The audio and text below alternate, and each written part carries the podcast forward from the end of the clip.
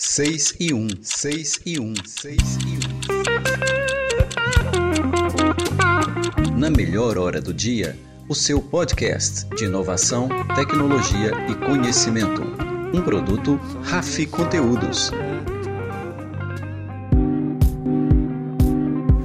Eu sou o Rodolfo de Souza e esse é o episódio de estreia do 6 e 1, um podcast que vai mostrar uma visão diferente sobre temas relacionados a viver bem esses novos tempos. O ingrediente por aqui vai ser sempre inovação, tecnologia, conhecimento. Logo de cara, antes que alguém pergunte por que 6 em 1, tem a ver com aquela hora em que a maioria das pessoas deixa o trabalho, relaxa e vai fazer um pouco do que gosta. Tomar uma cerveja, encontrar os amigos ou a família e, enquanto se desloca, ouvir o seu podcast preferido, como Café Brasil, Braincast, o Nerd Class, Sala da Discórdia e, a partir de agora, o 6 e 1 a gente produz tudo com muito cuidado e traz sempre convidados da melhor qualidade. Nesse podcast de estreia, o tema é Direitos Autorais nesses tempos de democracia na produção de conteúdos e tem uma grande quantidade de informações dispersas pela internet. Quase sempre as pessoas não têm capacidade ou competência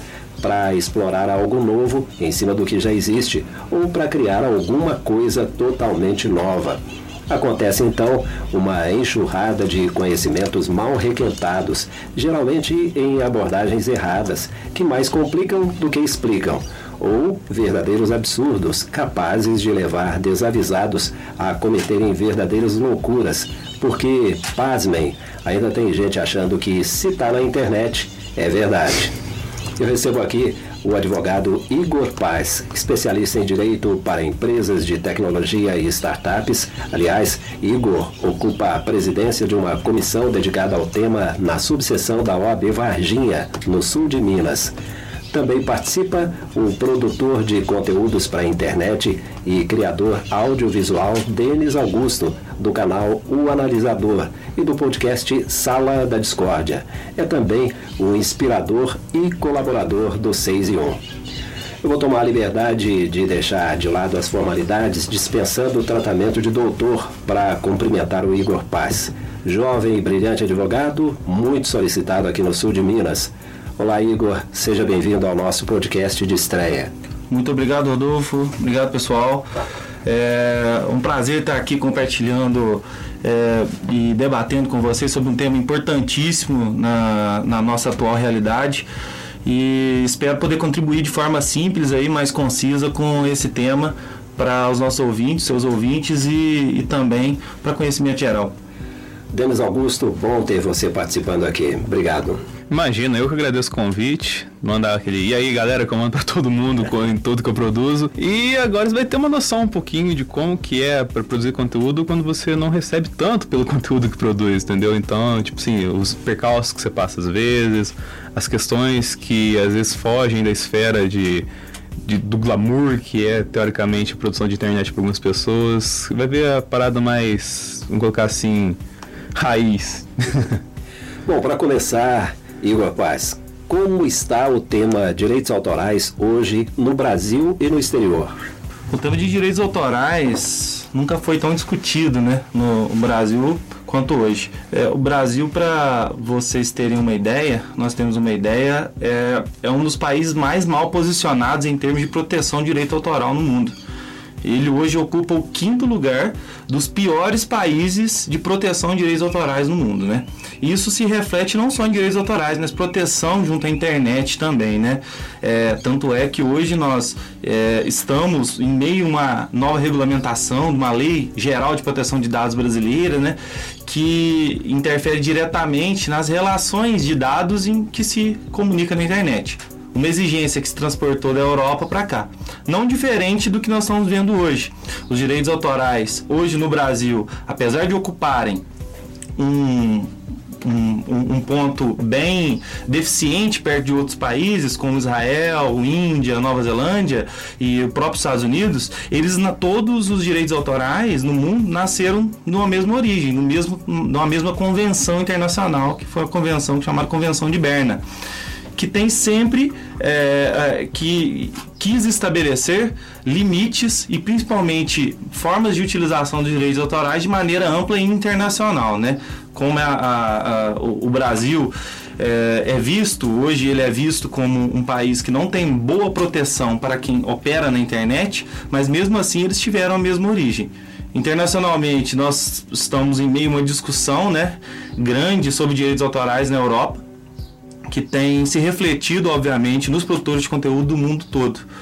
E esse tema tem se desdobrado e comovido muitos produtores do YouTube, eh, produtores de plataformas de streaming, eh, pelo simples fato de que limita a produção de conteúdo mas ao mesmo tempo protege os produtores de conteúdo, é, principalmente as grandes corporações, as grandes produtoras de conteúdo e também os pequenos. São uma, é uma, basicamente uma faca de dois gumes. Porém, o Brasil ainda, é, em termos de legislação, opera com uma lei de 98, que é a Lei de Proteção é, de Direitos Autorais, que é a 9.610, que foi alterada de uma outra lei que foi só de, setembro, de 1973 em, em poucos artigos, que na verdade foi é, reduzida né, dessa lei para proporcionar uma maior liberdade né, para os produtores de conteúdo no Brasil. Então, esse tema atualmente no, no, no, no país está sendo amplamente discutido não por novas legislações brasileiras, mas sim por legislações do exterior que estão afetando e vão afetar nesse ano recorrente, 2019 e 2020 principalmente, é, os direitos autorais internos no Brasil. Entendi. Bom, Denis, você que vive isso aí no dia a dia, é, será que dá mesmo para a gente falar que a internet é uma terra sem lei, na sua visão, pelo menos, de ator desse cenário? É muito relativo essa questão de terra sem lei, pelo fato de que assim, talvez para nós aqui América Latina e talvez que nem as próprias questões dos países que o Igor falou, Israel, Índia e tal assim, não tem essa, vou colocar esse viés muito normativo na questão de produção de conteúdo, entendeu? muito, não tanto pelo fato de ser despretensioso ou displicente com a produção de conteúdo, mas muito mais pelo volume de conteúdo produzido, entendeu? Então, é, tipo, não tem tem tanto, eu acho que o volume de produção de conteúdo nesses, nesses locais, igual tipo que no Brasil, que é bem populoso, todo mundo tem, entre aspas, um viés talentoso para expor algum tipo de conteúdo original você tem um volume de informação muito grande e talvez não tenha como você mensurar e colocar regras e normas para tudo assim. Tanto que, citando inicialmente como está esse panorama, pelo menos para a gente aqui, é, a gente tá, estamos muito no aguardo do desenrolar europeu disso, entendeu? Porque aqui o que acontece quando é atingido a gente é tipo, é tudo muito aleatório, não tem uma norma assim, tipo se você é X e Y vai atingir Z, que vai te levar a infringir determinada norma, determinada regra, assim, entendeu? Às vezes você faz uma coisa aleatória assim, que você usa tipo 80% de um conteúdo original e não, não é nem citado, assim, não é nem pego no radarzinho de qualquer tipo de rede social que tenha, que esteja hospedando esse conteúdo. Mas talvez só se colocar um frame ou dois segundos de uma música já te pega e já te tira monetização de tudo, entendeu? Perfeito. Realmente. Igor, você falava aí de um conjunto de leis que obviamente precisam ser aperfeiçoadas. Essas normas todas podem configurar censura? Bom, isso é um tema complexo, né? O que seria a censura para termos de direito autoral? Porque é, o, que, o que ocorre no direito autoral brasileiro é o seguinte: nós temos uma norma que ela é muito abrangente para o sentido moral do direito autoral. Que, que, quando eu falei que todos os direitos autorais do mundo surgiram de uma convenção só, que foi a Convenção de Berna, eles se dividiram em algum momento, né? O Brasil por, vamos falar de legislação, na criação da legislação ele tem um preceito, que é o civil law que nós chamamos, é o direito civil tradicional, envolve bastante as morais. E o direito americano, que é o mais utilizado pelas, pela maioria das plataformas, já trata como common law, ou seja, as normas de costumes internas. Lá se voga muito mais pelo fator monetário. Então, tudo que interfere monetariamente numa propriedade autoral ela é taxada, entre aspas. Ela pode ser punida de alguma forma. E aqui envolve muito mais a moral do autor. Não tanto a parte monetária, mas sim a moral. E aí que nós entramos no conflito. O Brasil, em 73, tinha uma agência, né? Tinha um projeto de agência reguladora de direitos autorais. Com a lei de propriedade intelectual e principalmente de direito autoral eh, de 98, ela alterou e excluiu esse órgão. Então não existe um órgão que regulamente isso e que puna. E de que forma que hoje o Brasil se comporta com, com o direito autoral? Para contextualizar inicialmente, o direito autoral o que, que é, né? A gente está falando de direito autoral, o que, que é? O direito autoral é um direito que nasce automaticamente com quem produz um conteúdo de expressão é, artística. Quando a gente fala de expressão artística, pode ser uma música, pode ser um, um, uma frase, pode ser um texto, pode ser uma gravura, uma escultura, pode ser uma pintura, pode ser várias coisas. E agora também pode ser um software de internet, não um software, que pode ser registrado como um direito autoral também. Essa era a né? dúvida, tem que ser registrado.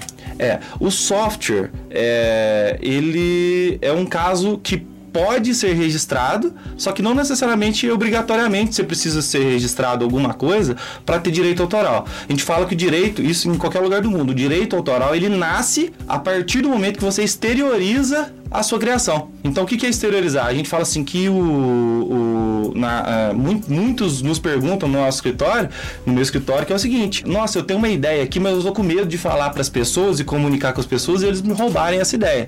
E o negócio é assim, bom, eu falo uma ideia em si não vale nada. Uma ideia na sua cabeça, um pensamento não tem valor nenhum.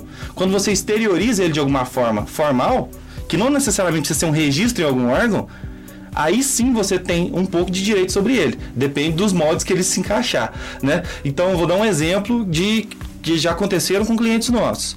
É, eu tenho um cliente que ele é artista, ele desenha, estampa camisas, ele faz artes para eventos, só que tudo autoral. Ele realmente é um desenhista.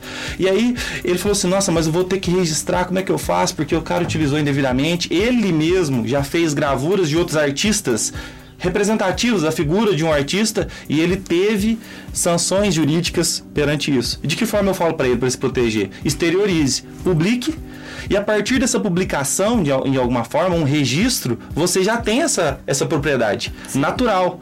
É, o direito autoral é diferente da propriedade industrial.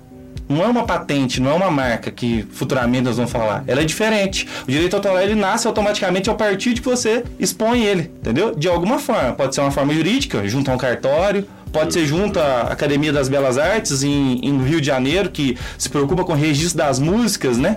É, músicas e obras literárias, você pode registrar, né, mediante vários cadastros físicos e digitais, só que não necessariamente obrigatório. O simples fato de você exteriorizar, a partir daquele momento, você já é abraçado pela lei de direitos autorais. Publicou. Publicou, já era. Sim. O, o negócio é o seguinte: o brasileiro em si não sabe como utilizar a lei. Ele não sabe como notificar a outra parte. Ele não sabe que está abraçado por essa lei. E muitas vezes a gente peca por causa disso. Ou seja, nossa, o cara está usando devidamente isso, né? Essa é, é, uma frase minha, copiou um texto de maneira integral minha, não, não fez menção de autoria. Mas como é que eu faço? O que, que eu faço? Primeira coisa, notifica. Vamos notificar ele? Notifica, olha, está utilizando devidamente aqui a minha música. Tem um caso muito engraçado que a respeito disso, que é o caso do Angra, da banda Angra Sim. de rock and roll. É, a, o Angra estava no estúdio um belo dia e um dos seus guitarristas fez um solo específico. E esse solo, ocasionalmente, ele foi ouvido por outras, outras, outras pessoas que estavam ali, né? Só que esse solo ele foi incorporado em uma das músicas do Angra. Não lembro qual exatamente o momento, mas e nesse mesmo ano em que eles estavam gravando esse álbum lá, eles viram que uma música do, da banda Parangolé uh. representava representava o mesmo riff é. que tinha no refrão da música do rock and roll. E aí eles pegaram, fizeram uma intervenção jurídica, uma notificação e solicitaram. E aí o guitarrista do Parangolé falou assim: não, realmente, no dia que eu tava lá, eu ouvi isso e eu achei que tinha sido meu, mas aparentemente é dele, achei então eles tiveram que atribuir financeiramente um retorno financeiro, vamos dizer assim, pelo, uhum. pelo aproveitamento daquela música. Então, é, daqui a pouco a gente vai avançar mais um pouquinho para falar das plataformas, que as próprias plataformas criaram metodologias para isso, já que as pessoas tinham dificuldade de, de fazer essa, de usar essa ferramenta jurídica, né? Que é notificar o, o mau produtor de conteúdo, né? É. De que ele está usando devidamente alguma coisa. Tanto música, arte, qualquer coisa. Entendeu? É. Uma menção. Agora, a maioria das pessoas que trabalham com isso não faz a menor ideia do que é direito autoral, né? Elas simplesmente vão produzindo, produzindo, uhum. pegando um pedacinho da obra de terceiros, outro pedacinho ali e, entre aspas, criam algo uhum. novo. Na verdade, não tem criação nenhuma, né? Não. Agora, o fato é o seguinte, precisa haver uma forma de pagamento para quem produz conteúdos originais, né? Uhum. Por exemplo, uma pessoa que cria uma página no Facebook para replicar conteúdos de portais de notícia, faz uma chamadinha básica, coloca ali um link, com isso ela ganha tráfego, mas também gera tráfego para o site de origem. Isso tem a ver com a polêmica em torno do chamado imposto do link? Trata-se, assim, de maneira geral, é uma diretiva do Parlamento Europeu vinculado aos direitos de autor. Quer dizer isso? A Europa, é, de maneira geral, ela produziu uma nova legislação voltada para a proteção de direitos de autor. E essa norma teve dois artigos que foram tiveram repercussão internacional dentro dos produtores de conteúdo e entre as plataformas, que foi o artigo 11 e o artigo 13, né, estão sendo muito falados e, e, e, discutidos. O que, que esse, essa diretiva faz? Ela só regula o que já existia lá na Europa de proteção do autor. Ou seja, como deve ser atribuída a autoria, como deve ser mencionado, por que, que deve ser mencionado, quais são os limites de utilização, o tempo de utilização de determinada, de determinada é, obra, né? O artigo 11, ele fala exatamente dessa esse chamado imposto do link. Que seria isso? É, uma das maiores polêmicas dessa diretiva a nível europeu e internacional é que as plataformas elas têm obrigatoriamente que vistoriar, ou seja, analisar os links e, as, e tudo que é postado nas suas, nas suas plataformas. Ou seja, um usuário, eu como usuário, vou lá e publico alguma coisa de um link. Tecnicamente, se esse link, é, vamos pegar uma, uma produtora ABC de conteúdo, que produz um, um conteúdo original. Eu vou compartilhar esse link, por mais que eu gere tráfego para outra pessoa, tecnicamente eu posso estar oferindo lucro com aquela com a, aquela publicação. Uhum. E esse lucro que eu ofiro com essa publicação, ele tem deve ser reportado para a produtora de conteúdo original. Mas como é que isso é feito? Bom, tecnicamente a responsabilização jurídica, ela não é só mais da pessoa que publica aquele artigo que compartilha aquele link. Segundo essa diretiva, é, a responsabilização seria da plataforma também, porque ela foi ela permitiu que aquela pessoa publicasse aquilo. Ela foi conivente. Conivente. É, justamente. Então, você, se você analisar bem, é uma limitação mesmo de divulgação, né? É, obviamente, muitas plataformas se utilizam de, dos próprios usuários para que expandir né, a informação. O maior problema é que é, não se sabe por quê, não se sabe ao certo na verdade, hoje na Europa, 14 países são contra essa, essa diretiva, né? Porém, é, solicitando informações sobre isso, ninguém conseguiu mensurar e explicar, né? ninguém do Parlamento Europeu conseguiu explicar como vai ser feito esse mecanismo. Eu queria falar sobre as plataformas, Igor. Essas plataformas que hospedam arquivos de música, literatura, vídeo para compartilhamento livre, violam os direitos autorais e mais ainda, o YouTube entra nessa categoria? Tecnicamente e atualmente, as plataformas que distribuem é, o conteúdo publicado por usuários, ela não tem responsabilização jurídica. Hoje no direito autoral funciona o seguinte: no direito brasileiro e internacional é assim. Existe uma plataforma. A plataforma tem que regular, tem que dar limites para os usuários. Só que ela não pode ser integralmente responsável por atos dos usuários. Ela, se solicitada judicialmente, a plataforma tem a obrigação de retirar um conteúdo lesivo. Um exemplo que é uma ferramenta que o YouTube tem, que é o Content ID. Exatamente. É. O Content ID, ele é uma plataforma de reivindicação. Ou seja, se eu sou um produtor de conteúdo, vamos pegar a CBN, não, vamos pegar uma produtor de conteúdo, Nickelodeon. pegar Nickelodeon, produz de- de- desenhos, etc. Se existe um vídeo no YouTube que utiliza o desenho, esse desenho, né, em seu vídeo para mencionar alguma coisa ou produzir um conteúdo, a Nickelodeon pode chegar ao YouTube e falar: YouTube, esse esse conteúdo é meu, tá aqui a prova de que ele é meu, eu que produzi ele. Então, eu solicito que você faça ou bloqueie, faça tal atitude. Bloqueie esse vídeo, eu não quero que ele seja distribuído nessa região. Eu quero que você gere renda, a renda que for gerada com esse vídeo, o AdSense, né, é, que for gerado com esse vídeo, ele seja passado para mim. Ou seja, seja distribuído integralmente se é, pro, pro produtor original do conteúdo. Eu quero que a receita do usuário ela seja passada para mim e eu também quero rastrear as estatísticas desse vídeo. Então ela tem a permissão para fazer isso tudo pelo simples fato de um produtor de conteúdo mencionar, por exemplo, 20 segundos de vídeo é, de propriedade dela. E isso é uma discussão que já tem e existe no YouTube, que é uma ferramenta administrativa, que é o seguinte: Vamos pegar um canal muito conhecido que é o, o canal do Castanhari, né? Que é o. Nostalgia. Nostalgia, canal Nostalgia. Canal Nostalgia fala de conteúdos e fala de nostalgia, coisas nostálgicas, ou seja, é, desenhos, filmes antigos, conta a história, né? Enredos históricos. E aí, é, muito ele muito se discute, né? Porque ele tem um custo muito grande para fazer toda a produção.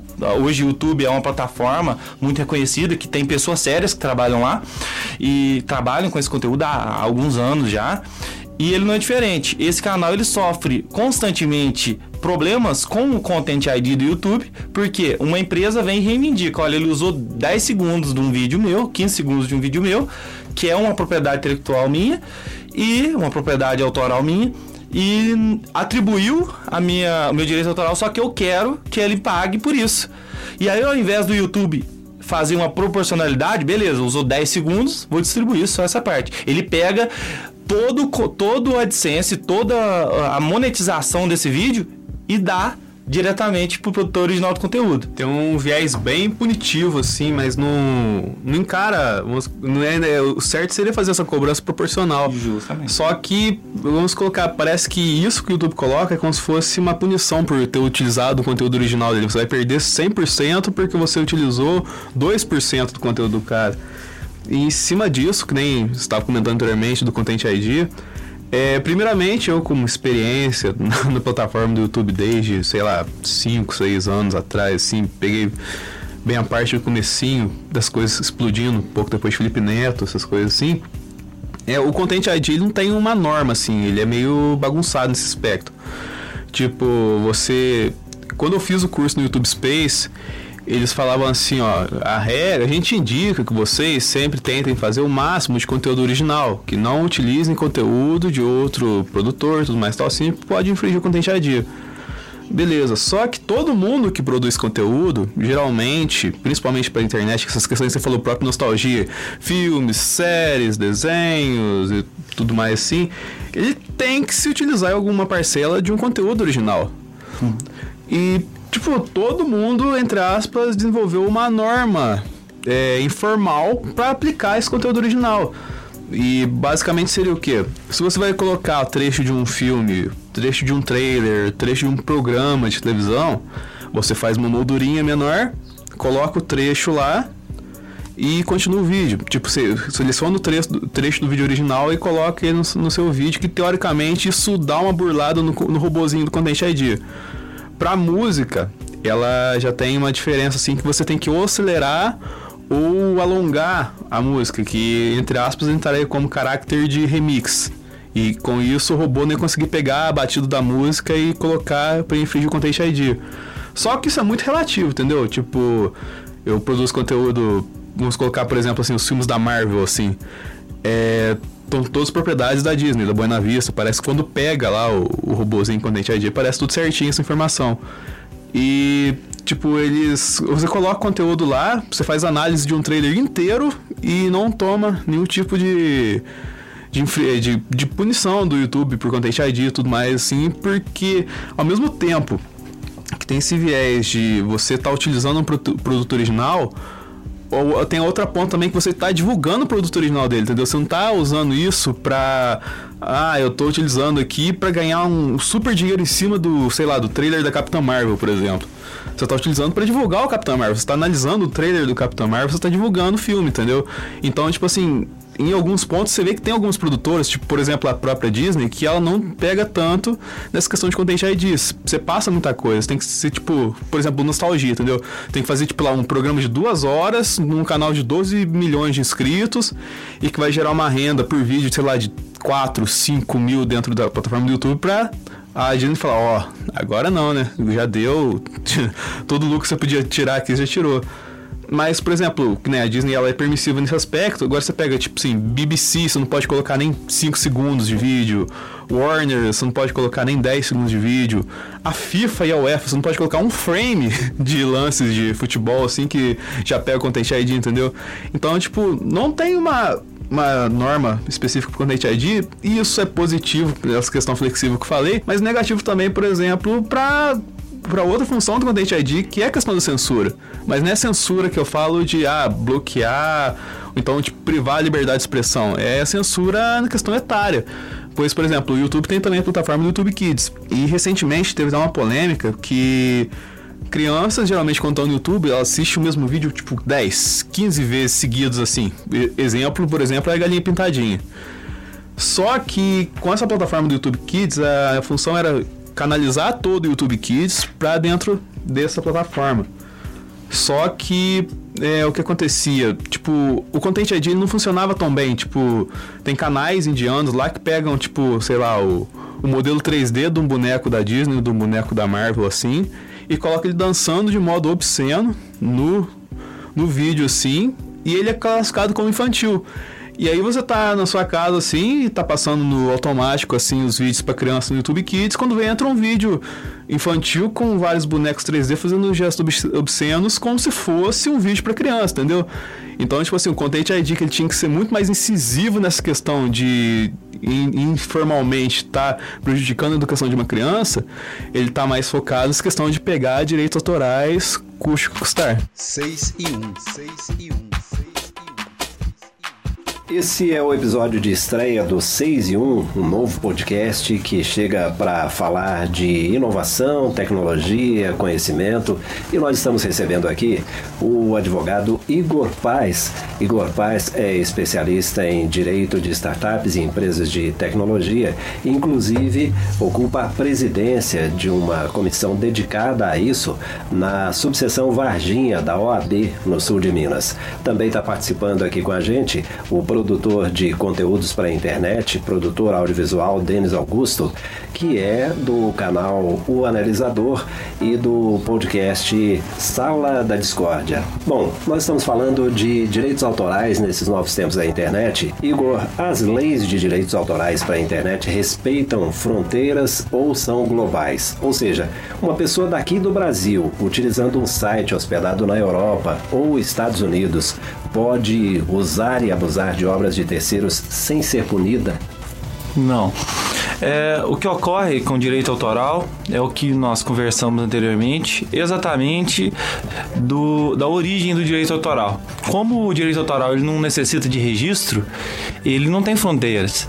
O direito autoral ele tem algumas modificações de países para países, né? É, algumas formas de utilização que se, que se faz no, nos Estados Unidos, por exemplo, é, de maneira simples eu vou explicar um, um, conteúdo é produzido nos Estados Unidos é, por um americano, utilizado por outro americano, é, de forma financeira, não de divulgação, por exemplo.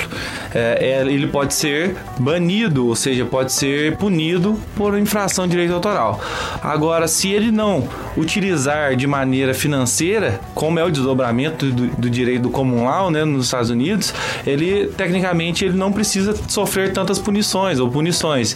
Ele não tem punições financeiras diretas eh, quanto a isso. No Brasil já é um pouco diferente. Qualquer obra, inclusive isso é uma discussão também do Parlamento Europeu a respeito disso, qualquer obra que for mencionada e de maneira indevida, ela pode sim ser, ser punida.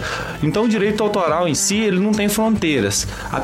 Pelo pelo simples fato da sua origem, porque foi uma convenção internacional que estabelecia os limites iniciais do direito de autor, né? Que se abrange, só que ela tem limites e tem prazos, né? Hoje o direito autoral no Brasil, tanto quanto no Brasil quanto nos Estados Unidos, ele se estende por 50 anos a partir do, de 1 de janeiro do ano posterior da morte do autor. Então, vou pegar o exemplo do Monteiro Lobato. O Monteiro Lobato, as obras dele no Brasil, elas tiveram seu direito autoral, caiu o direito autoral que nós falamos, né? É igual a propriedade intelectual natural, de marcas e patentes. Ela tem um prazo, ela tem um limite.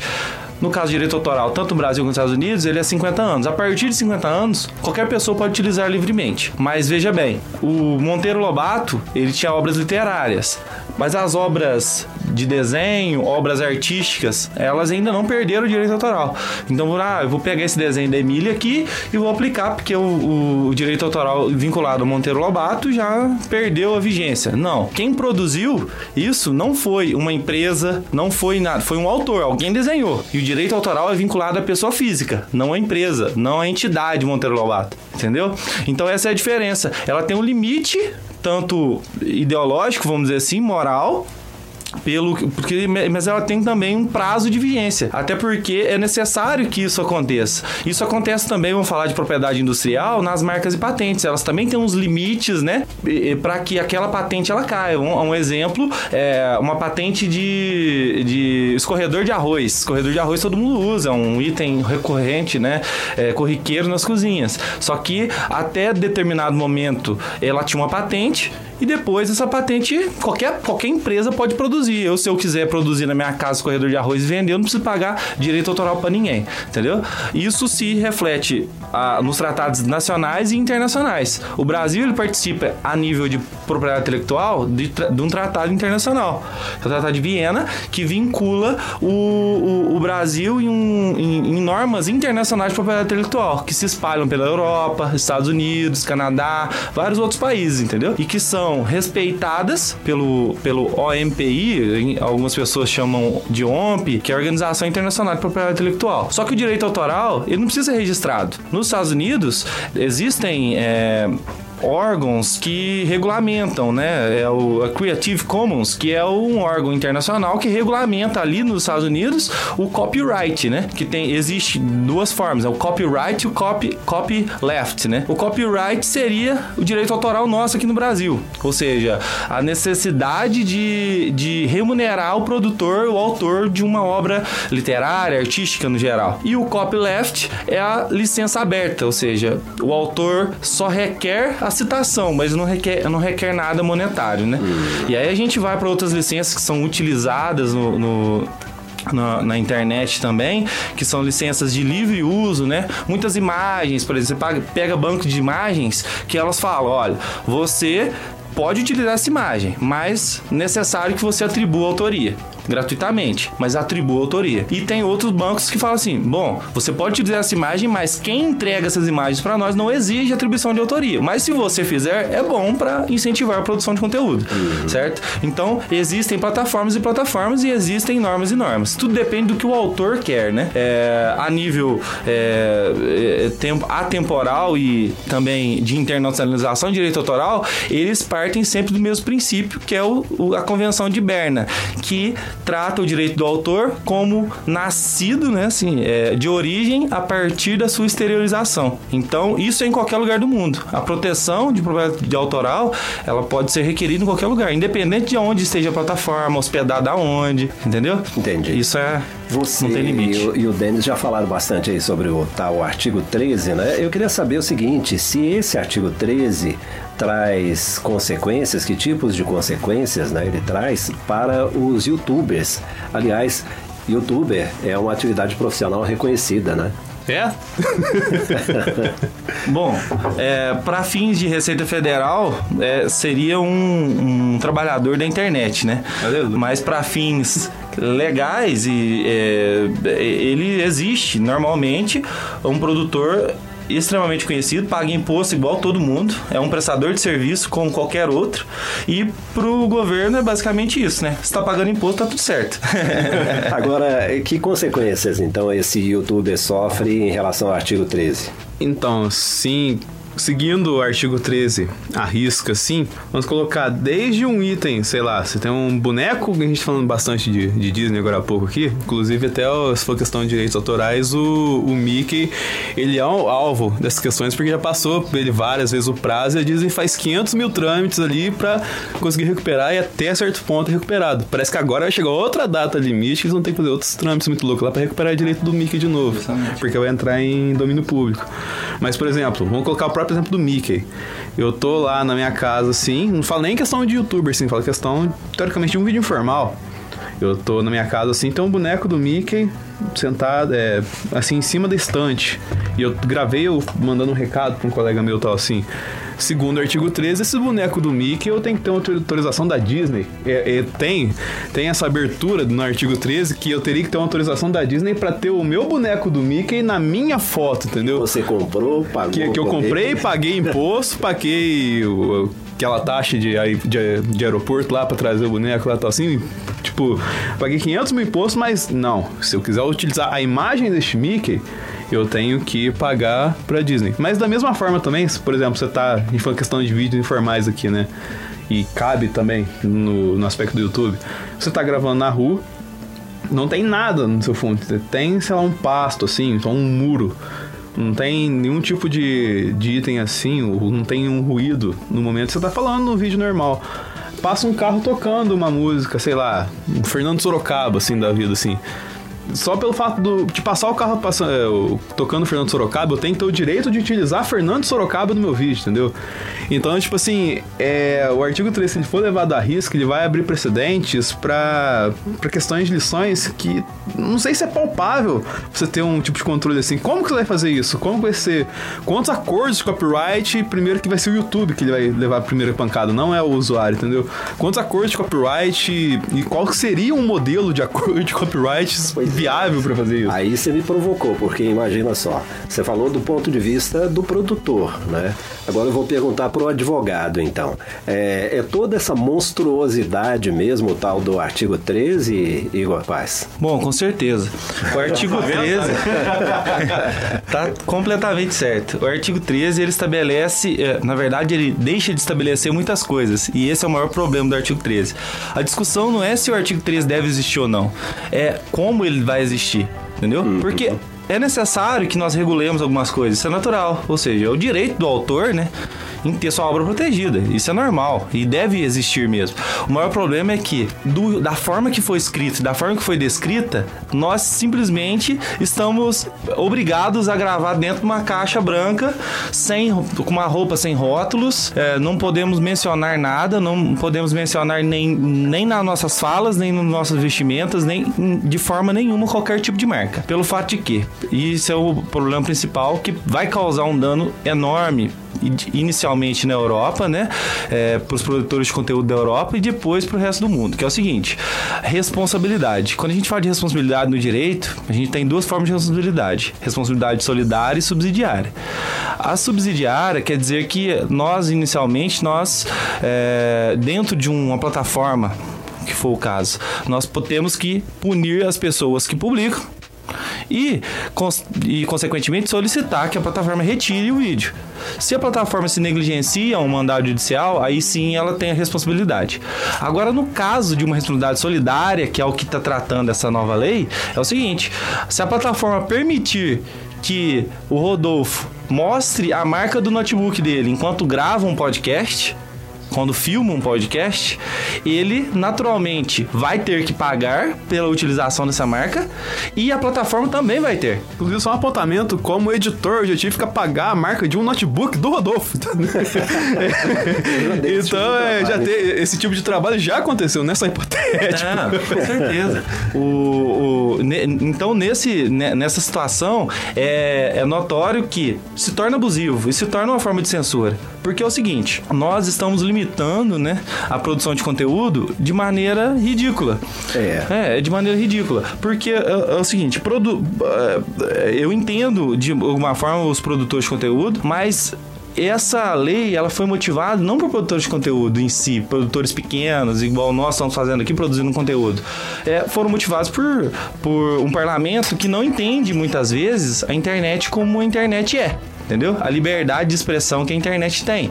Então, o simples fato de estar mostrando uma marca, isso induz as pessoas, na visão do parlamento, a, a, as opiniões que aquele vídeo transporta. Então, uma coisa é você publicar um vídeo é, que existe uma, uma agressão moral a pessoas, ou então é, um tipo de racismo, ideologia de gênero, ou qualquer outra coisa que você entenda por certo ou errado, e, a, e quem, por exemplo, o, a, a marca do notebook não goste daquele vídeo, ah, eu não gostei, ele está usando a minha marca. Ah, então ele vai ter que ser punido. Então fica um, um, uma situação meio ingrata, desigual, né? desigual. desigual. Então, os produtores de conteúdo que produzem um conteúdo livre, tranquilo, family friendly, que nós chamamos, e, e, eles vão ser punidos, e os que produzem maus conteúdos vão ser punidos também. É, é o que a gente fala no direito, que é a diferença de igualdade e equidade. Igualdade é tratar todo mundo igual. Equidade é você é, tratar os iguais igualmente os desiguais desigualmente. Você tem que equiparar as pessoas e não trazer igualdade na internet é assim. Você não pode punir um produtor de conteúdo da mesma forma que você se pune o YouTube, entendeu? Ou que você produz um mega produtor. É, não faz sentido lógico. E aí o que, que vai acontecer e o que, que YouTube e outras plataformas já se manifestaram? Falaram assim: se isso acontecer mesmo, se permanecer essa vigência acontecer, nós vamos sair, vamos parar de operar na Europa. Acabou. Não tem, não tem conversa. Porque é o seguinte: vamos dizer que eles deixam uma semana nossa. Uma semana pode gerar um prejuízo bilionário, pelo simples fato de que qual é forma de acionar juridicamente eles? É pelo meio do judiciário. O judiciário, eh, o produtor de conteúdo, ou seja, vamos pegar uma grande, uma Nickelodeon, que nós já demos exemplo, vamos pegar no pé da Nickelodeon, é a Disney, né? A Disney levanta a mão, entra com 10 processos ao mesmo tempo, 10 não, vamos colocar 100 processos ao mesmo tempo fala assim: esses 100 produtores de conteúdo aqui estão infringindo a norma. E aí, automaticamente, eles vão entrar com essa ação contra o YouTube e contra o produtor de conteúdo. E aí o YouTube tem que demandar advogado, tem que pagar custas processuais, porque ele está, ele está infringindo a lei. Uhum. E isso vai gerar um prejuízo imediato, bilionário. Bilionário para a plataforma. Isso inviabiliza qualquer operação. E, e se essa ferramenta for utilizada amplamente é, em outros países, se for replicada, isso vai trazer um prejuízo gigante. Os produtores de conteúdo da Europa estão desesperados. Entendeu? E os produtores do Brasil estão alarmados. Nossa, bom, e se eles quiserem aplicar essa mesma regra para nós da América do Sul, América do Norte? E aí? O que, que, nós vamos fazer? Porque hoje muitas, muitas, milhares de pessoas vivem na internet. E a gente não fala de internet só. Vamos pegar o Twitch, né? O Twitch tem a maior luta atualmente com isso. Porque é o seguinte, o Twitch ele transmite ao vivo são lives. Sim. O YouTube também tem essa opção, mas o Twitch, o cerne do Twitch é a live. Né? Tem, uma história. Tem uma história maravilhosa do Twitch que foi assim. Quem quem acompanha geralmente esses eventos como UFC, é, eventos esportivos ao vivo, sabe que às vezes quando você não tem assinatura, você acaba apelando pra internet ali para conseguir um stream que isso independente é, é ilegal, mas é o é uma solução que a gente tem hoje em dia também. Assim, tem conteúdo que sai ao vivo que nem tem transmissão pro Brasil. Aí Teve uma, versão do UFC uns, um, sei lá, um ano, um ano e meio atrás. O cara queria transmitir, mas todo lugar que batia, batia o copyright na hora e derrubava a ligação do cara. O que, que ele fez? Ele entrou no Twitch, que é uma plataforma voltada para jogos, né? Se filmou com um controle na mão, fingindo que tava jogando e atrás de um Chroma. E na tela do Chroma, ele colocou o evento ao vivo do UFC. Entendeu? Então, tipo assim, ele transmitiu o UFC ao vivo através do Twitch como se ele estivesse jogando no Twitch, entendeu? Então, tipo assim, abre esse precedente, assim. E até em cima disso tem até uma questão que. A gente tá falando que muita questão de direitos legais e tudo mais assim. Mas também tem outra questão que essa um precedente que essa, essa plataforma pode chegar é acabar com fatores nostálgicos da gente. Por exemplo, quantas pessoas aí já surgiram ou então disseminam músicas, canções, textos, poemas assim, através de, de homenagens, de covers que fazem de, de, obras que gostam tanto assim. Tipo assim, um cover que você faz de uma música que você gosta, você tá infringindo lei de direito autoral, você não tá disseminando, você não tá divulgando você um tá artista. simplesmente fazendo uma homenagem. É, você tá, tipo, infringindo uma lei. Como é. assim? Eu não posso mais homenagear o artista que eu gosto, entendeu? Não faz muito sentido esse aspecto. Justamente. E o Twitch, principalmente, é, falando dos, dos streamings, né? A gente pode pegar vários outros mas o Twitch é o mais famoso atualmente porque tem muitos é, gamers que utilizam da plataforma monetizam muito. Porque o Twitch, a ferramenta é a seguinte: eu faço um streaming e a pessoa me patrocina. Ou seja, eu tô lá, eu vou dar uma moeda porque eu tô apoiando a produção de conteúdo dele. Então, juridicamente falando, o que, o que o Twitch tem de responsabilidade sobre isso? Nada. Quem produz lá dentro, ela tem a obrigação de produzir sem afetar nenhum propriedade intelectual, obviamente, mas ele tá jogando um jogo, que é um jogo de terceiro, obviamente, não é um jogo produzido por ele, e automaticamente ele tá ali mostrando a tela, fazendo toda a interação com os games. Ali dentro ele tá distribuindo muitas coisas. E aí eu sou um produtor de conteúdo e esse cara menciona o meu. Eu sou um produtor de direito autoral, uma arte, alguma obra, e ele menciona a minha obra lá. E eu me incomodo e falo assim: não, eu não. Eu, eu quero punir esse cara. E aí eu vou punir o Twitch e o cara, que ele fez uma live. Só porque ele fez uma live falando, mencionou minha marca duas vezes, falou que não gostava, por exemplo, da minha marca. E eu não gostei que ele utilizou o nome da minha marca. Você tá entendendo? Olha a complexidade que é. Agora, como o Twitch, como o Twitch vai fazer uma ferramenta para acompanhar a live? Impossível. Em tempo real, que proteja áudio e vídeo sem ter uh, o problema de levar um processo judicial. Uh, se torna tecnologicamente impossível de se fazer.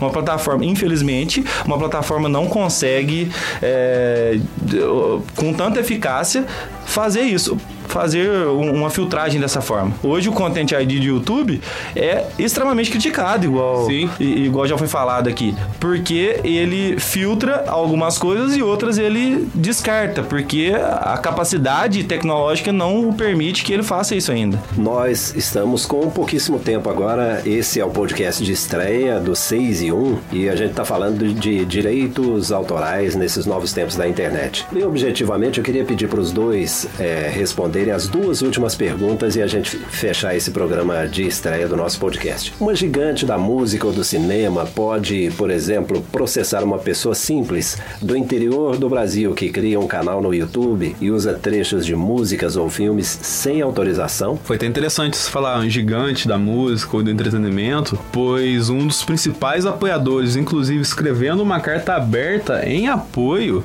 foi o Paul McCartney, cara. E o Paul McCartney tem todo um histórico relacionado a direitos autorais, porque o Michael Jackson, um certo tempo, comprou os direitos dos Beatles depois devolveu para ele de presente.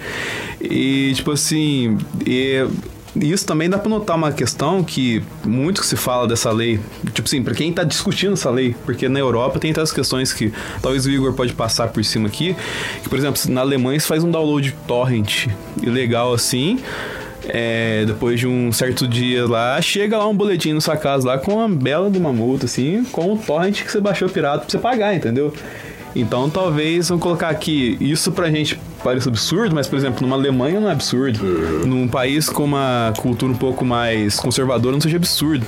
Por exemplo, chegar ao ponto de você tornar esse projeto atraente pra um Paul McCartney, entendeu? Entendi. Então, tipo assim, é, a gente espera que não, não desenvolva isso, entendeu? Mas é totalmente viável um cara processar segundo essa forma, assim, que está sendo desenvolvido. Isso é, é, é, importante ser mencionado pelo seguinte, é, hoje, nós, é, por isso que a gente falou no início que o direito autoral, ele só não é explorado hoje. Qualquer produtor de conteúdo, ele pode sim solicitar que o outro, o, o utilizador de maneira maneira indevida, é, retire o seu conteúdo da plataforma. Ou seja, o da plataforma ou de qualquer lugar que tiver sido publicado aquilo. Então, uma utilização indevida ela pode sim ser punida. Só que você precisa demandar para isso. Então, você gasta para fazer isso, então não se faz. Bom, esse tema é inesgotável. Dá para falar muito ainda sobre esse assunto. Eu convido você que acompanha o nosso podcast de estreia a interagir com a gente. Deixa aí o seu comentário, suas dúvidas e sugestões. Isso com certeza vai ajudar na produção do próximo podcast. Obrigado ao advogado Igor Paz, especialista em direitos de startups e empresas de tecnologia, é um estudioso do tema. Igor, valeu aí pela participação, pela qualidade das informações. Obrigado. Muito obrigado, eu que agradeço. É sempre bom falar sobre esse tema.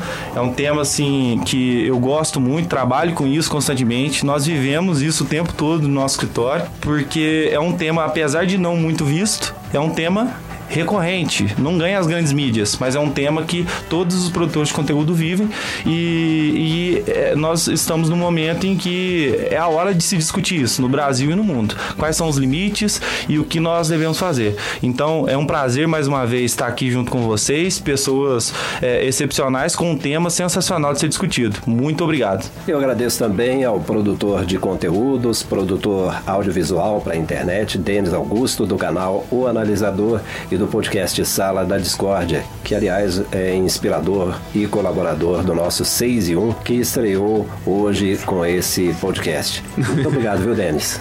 Eu que agradeço. É, não falo nem participação, é uma homenagem falar que eu sou inspirador, Sala da Discord inspirador para esse podcast. Porque, assim, como a gente fala no Sala da Discord mesmo, a nosso, nossa função ali é tipo, falar da outra ponta. A gente não fala, por exemplo, da. Do, a gente não fala do, da Disney, a gente não fala do, do Paul McCartney, a gente fala da pessoa que recebe a Disney, da pessoa que recebe Paul McCartney, entendeu? A gente tenta sempre olhar pelo outro lado, não pelo, por cima, olhar de baixo para cima cima. Maravilha. Denis, obrigado. Pessoal, muito obrigado pela audiência. Até o nosso próximo episódio. E esse foi o episódio de estreia do 6 e 1. 6 e 1. 6 e 1. O seu podcast de inovação, tecnologia e conhecimento. Um produto Rafi Conteúdos.